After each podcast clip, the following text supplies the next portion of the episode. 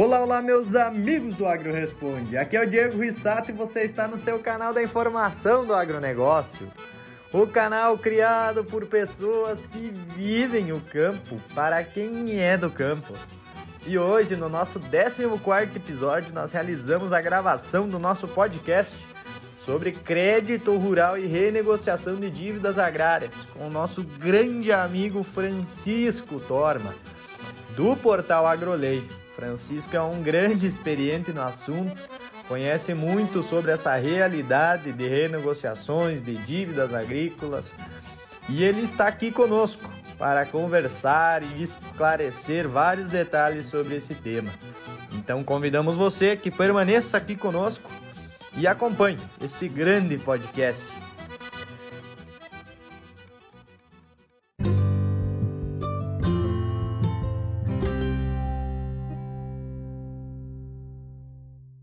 Conversar um pouco com essa moçada sobre essas questões que tanto aflige o produtor rural, né, muitas vezes, né?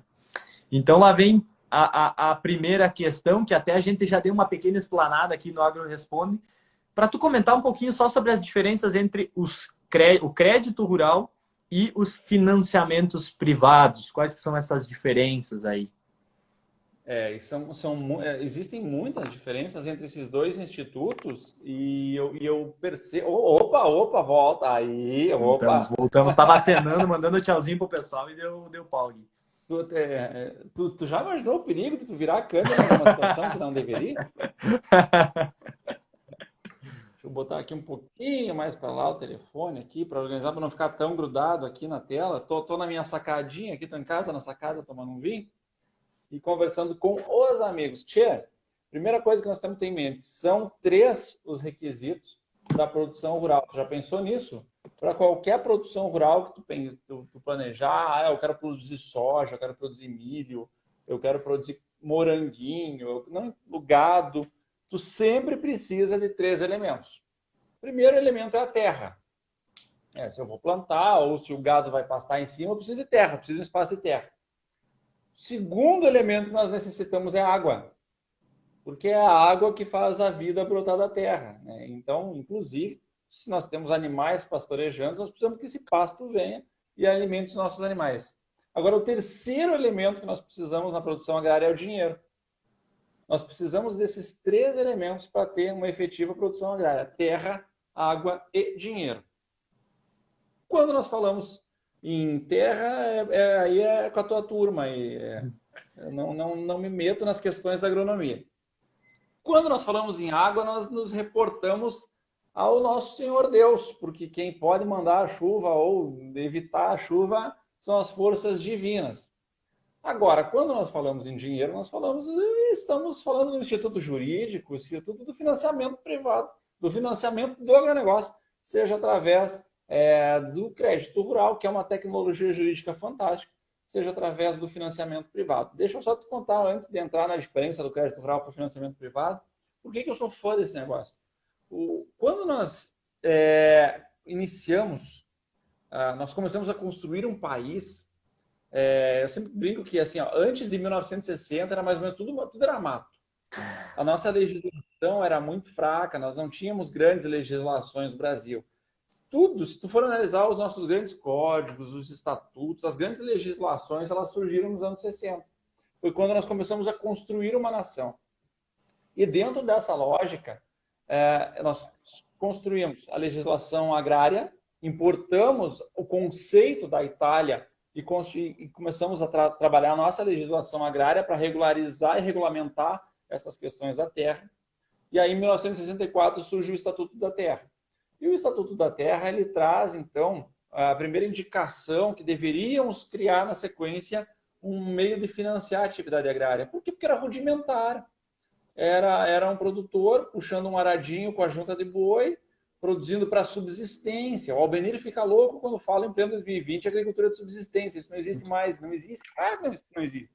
Nós, nós, é, é, como o Albenir bem comentava esses dias, pensa, é, 86% da população está na zona urbana.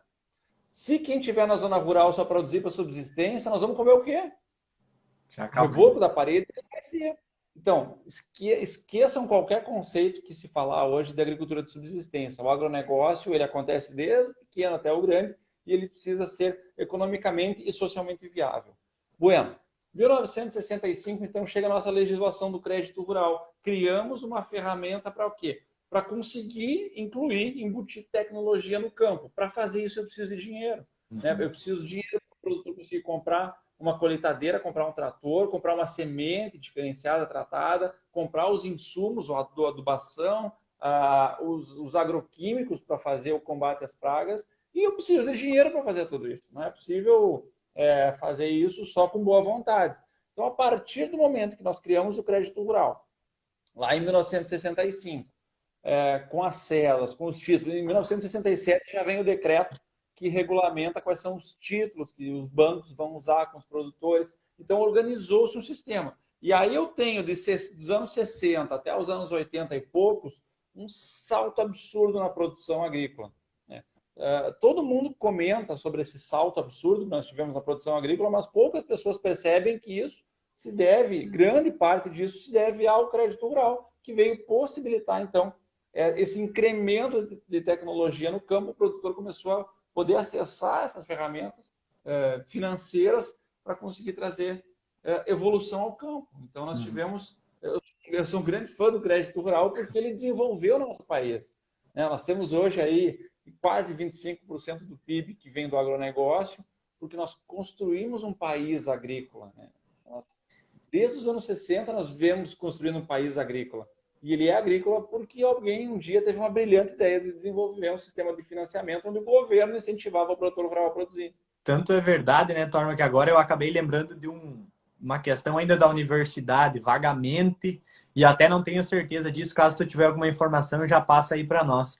Eu lembro que logo no, no fomento que, que, que, teve a aplicação de calcário né, para as áreas, principalmente aqui do Rio Grande do Sul, né, Paraná, já essa região toda, uh, foi fundamental a participação do crédito nessa questão, porque eu lembro que é, já eram valores já consideráveis, pensando para a agricultura da época, mas o acréscimo de produtividade foi fora de série. Isso eu lembro, porque até às vezes eu lembro dos pais, dos avós comentando alguma coisa assim, isso é verdade? Agora até que a gente aproveitou aqui, me veio essa inspiração aí.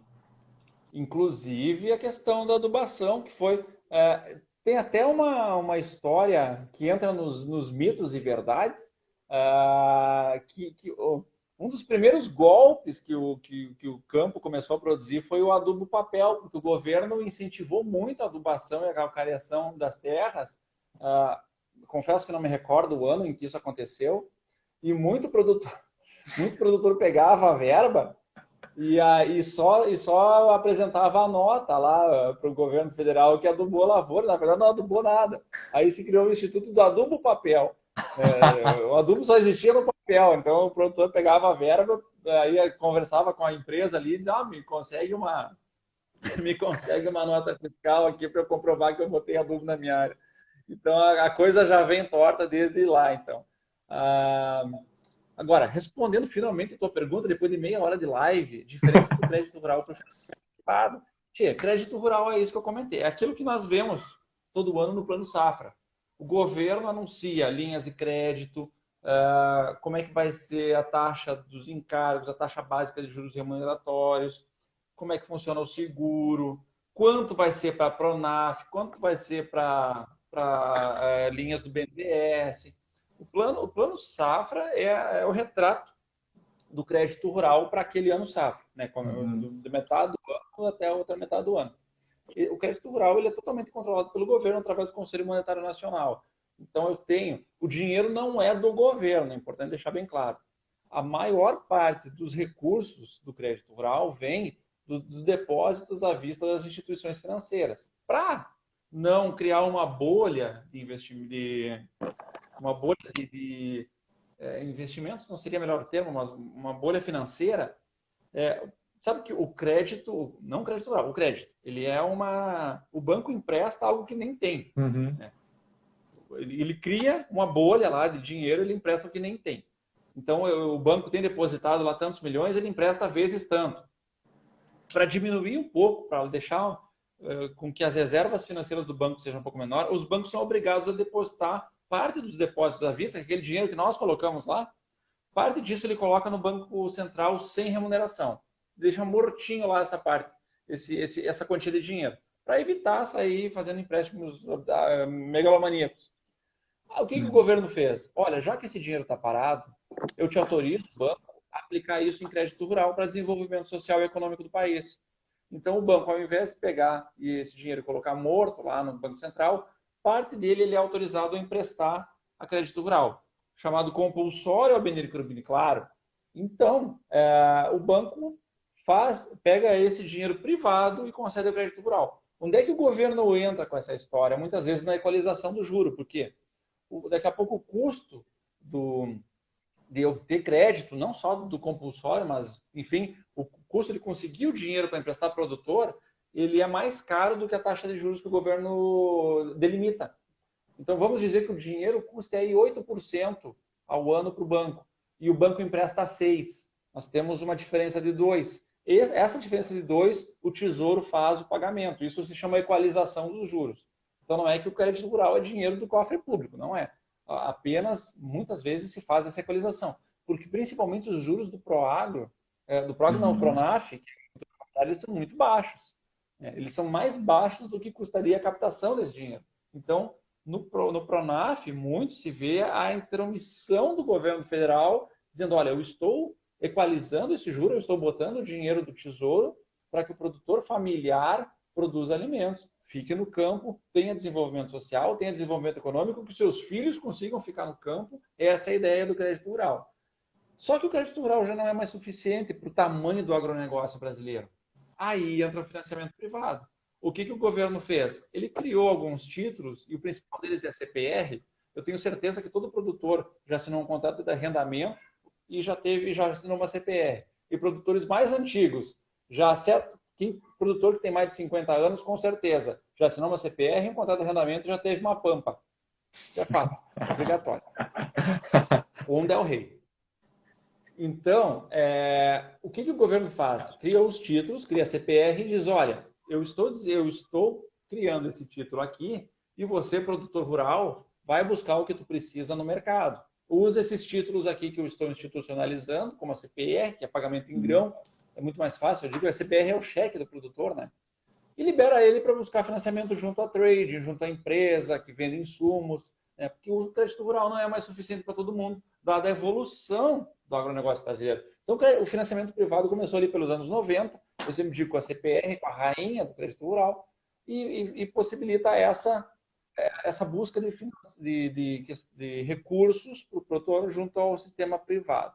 Qual que é a principal diferença? Eu não tenho controle uh, do, no crédito rural, eu não tenho, ou melhor, no crédito rural eu tenho controle do Estado sobre o que acontece, sobre as regras, sobre a prorrogação, sobre taxa de juros. No financiamento privado, não. O Estado se limita a me dizer, olha, é, o, usa esses títulos aqui e contrata como tu quiser. Então, quando nós temos uma, quando nós temos, por exemplo, uma situação de frustração de safras, uma coisa é crédito rural, porque aí eu tenho uma regra já delimitada pelo Estado. Outra coisa uh, é financiamento privado, que aí eu estou numa relação entre privados, eu tenho que me resolver entre privados. Então, essas são as principais diferenças. Eu vejo que o produtor às vezes fala, ah, uh, eu, vou, eu, eu dei uma frustração, eu, eu, vou, eu tenho direito a prorrogar minha conta. Calma aí, mas qual conta? Se é privado, não é bem assim. Se é crédito rural, tudo bem, mas se é privado, não até antes de, de, eu puxar uma pergunta da gurizada aqui, Torma, como que um produtor ele consegue diferenciar isso com facilidade, né? Às vezes pode ser que para nós, assim, um pouco de fora não seja tão óbvio, ou até mesmo às vezes para o produtor. Então é bom a gente ressaltar isso. Tem algum lugar que ele pode dizer, bah, aqui eu já, já sei que, bah, não vou poder renego renegociar, não vou poder fazer um... A, a principal diferença é onde é que tu vai captar esse dinheiro. Via de regra, se eu estou captando no sistema financeiro oficial, se eu estou captando numa cooperativa de crédito ou mesmo numa cooperativa, é provável que seja crédito rural. Se eu estou captando esse recurso com uma trading, com a empresa de insumos, aí eu estou tratando certamente de financiamento privado. Agora, é, como no direito é, não existem certezas, se existissem certezas não precisariam advogados, é, eu posso, daqui a pouco o produtor pode estar encaminhando seu financiamento com uma instituição financeira e não perceber que o banco está ali fazendo um crédito pessoal. E é perfeitamente possível. Inclusive, muitos, eu vejo muito isso na prática. O produtor rural vai lá no banco e diz: Olha, eu preciso, uh, eu preciso financiar minha lavoura aqui, eu preciso de 500 mil reais. E o banco diz: Não, tem jeito, eu não vou conseguir tudo no mesmo título, eu preciso trabalhar aqui. E conta uma história lá. E o que, que acontece? O produtor financia 300 mil a título de crédito rural, e ainda o banco subdivide recurso controlado para um lado, recurso não controlado para outro, e daqui a pouco está fazendo uma, um rotativo lá de, de, de do, do, saldo que ele precisa e tu vai olhar é um financiamento, um crédito privado, um crédito pessoal com uma taxa de juros de, sei lá, 18, 20, 30% ao ano. E o produtor, ele, ele, contratou, ele pensou no global, ele está financiando a lavoura, e daqui a pouco não é bem assim, tá, tá, tá com rotativo lá que se ele não pagar vai dar um escarcel na, na, na conta. Então, daí juridicamente depois é muito complicado eu tentar demonstrar uhum. isso para o juiz. Olha, o produtor foi induzido a erro, ele achou que se tratava de crédito rural e não era. Então, é, a primeira questão assim, ó, é ver de quem que está do quem que está pegando esse crédito, né? Se é do sistema financeiro, a princípio nós estamos falando de crédito rural, e também os títulos. Se é uma se é uma, uma cédula ignoratícia rural, se é uma cédula que tem o rural no nome, é crédito rural, com certeza. É, se é cédula pignoratícia rural, cédula rural pignoratícia, cédula rural hipotecária, uh, eu estou falando de um crédito rural. Se é uma cédula de crédito bancário, que é aquela cédula genérica que o banco usa desde financiar o teu carro até financiar a tua atividade agrária, eu tenho que ler essa cédula. Já tem que constar lá que se trata de, recursos direcionados do crédito rural. Né? Porque é muito comum. Aí, quando eu te falo que às vezes sai um rotativo, sai um, o financiamento pessoal é na cédula de crédito bancário, que esse é um instrumento genérico que o banco usa para qualquer coisa. Eu preciso, então, antes de assinar esse documento, verificar se ele tem uma natureza rural ou não. Né? Se ele tem uma natureza rural, tudo bem, eu estou tratando de crédito rural. Se não, não. Então, esses pequenos detalhes que o produtor tem que estar muito atento. Muito interessante. O César aqui faz uma pergunta, olha, amigo do agroleio, torna aí. Fale sobre eu. as dificuldades para os bancos bancos utilizarem o crédito tratado na Circular 46 de 2019 CDD Pro Agro BNDES. O que fazer? Deixa eu te explicar primeiro o que, que é esse monstro chamado CDD Pro Agro Circular 46. O que acontece? É, desde 2018, o produtor rural está reivindicando com o governo federal uma solução para o endividamento. Quando eu estou falando em crédito rural, eu tenho a prorrogação lá do Manual do Crédito Rural, eu tenho algumas ferramentas que me autorizam a renegociar. Agora, o que, que aconteceu? O produtor estava é, suscitando, olha, não é só crédito rural, eu estou devendo na trading, eu estou devendo no meu fornecedor de adubo, eu estou devendo no meu fornecedor de veneno. E isso as prorrogações do governo não alcançam. E aí o que, que, o, o, que, que o governo fez? Criou uma, uma ferramenta que não é prorrogação, uma ferramenta que é um refinanciamento, onde tu pode refinanciar tanto o teu crédito rural como as tuas dívidas particulares, com a trading, com o vendedor de veneno, enfim, com todo mundo. Aí o que, que acontece? Eu me, eu me lembro muito bem porque em 2018, quando lançaram esse instituto, essa ferramenta, meus clientes estavam todos aguardando.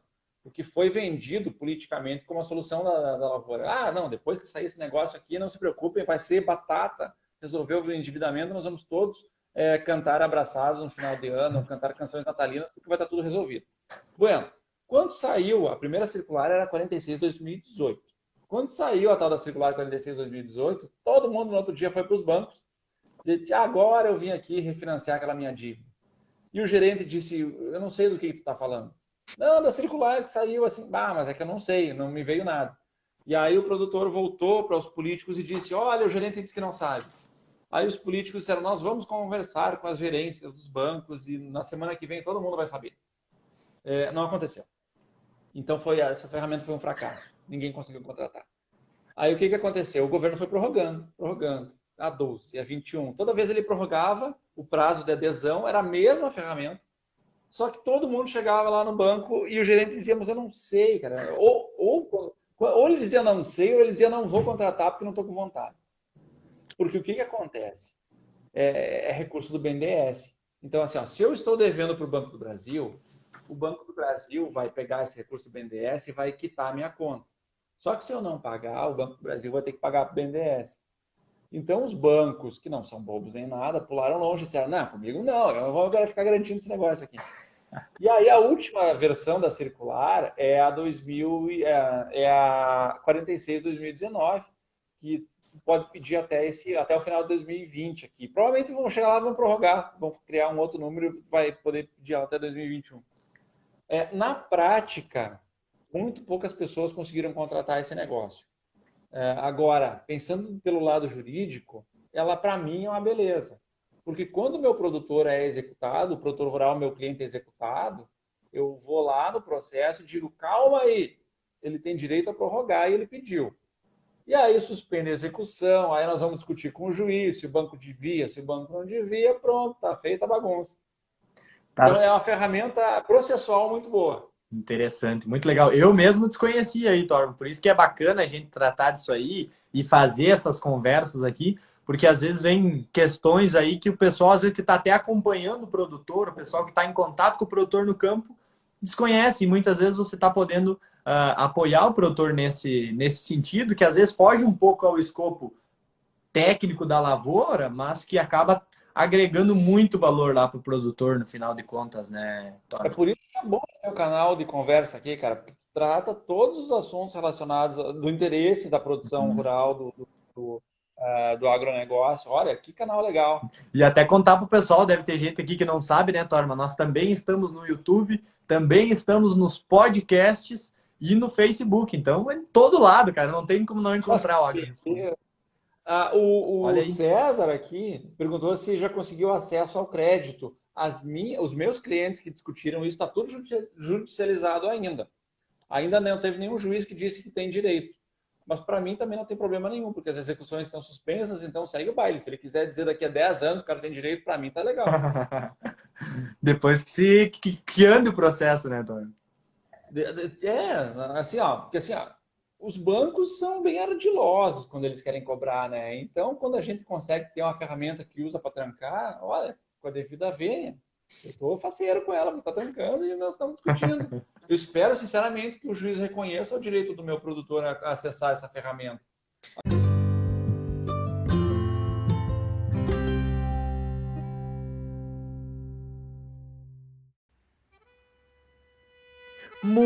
Muito obrigado a você que esteve aqui conosco durante a primeira parte do nosso bate-papo com o nosso grande amigo Francisco Torma com certeza trazendo ótimas informações aí de bastante relevância para o nosso dia a dia do produtor rural e do pessoal que se envolve com o campo. Ficamos felizes com a sua companhia. Acompanhe nosso próximo episódio, onde abordaremos a segunda parte deste bate-papo que está fantástico. Aguardamos você aqui e lembre-se de seguir e assinar o nosso podcast e também de deixar a sua avaliação. Acompanhe-nos pelo Instagram, AgroResponde, pelo Facebook, AgroRespondeOficial e também pelo YouTube. Unidos pelo agro, agora e sempre. Agro Responde, o nosso canal da informação do agronegócio.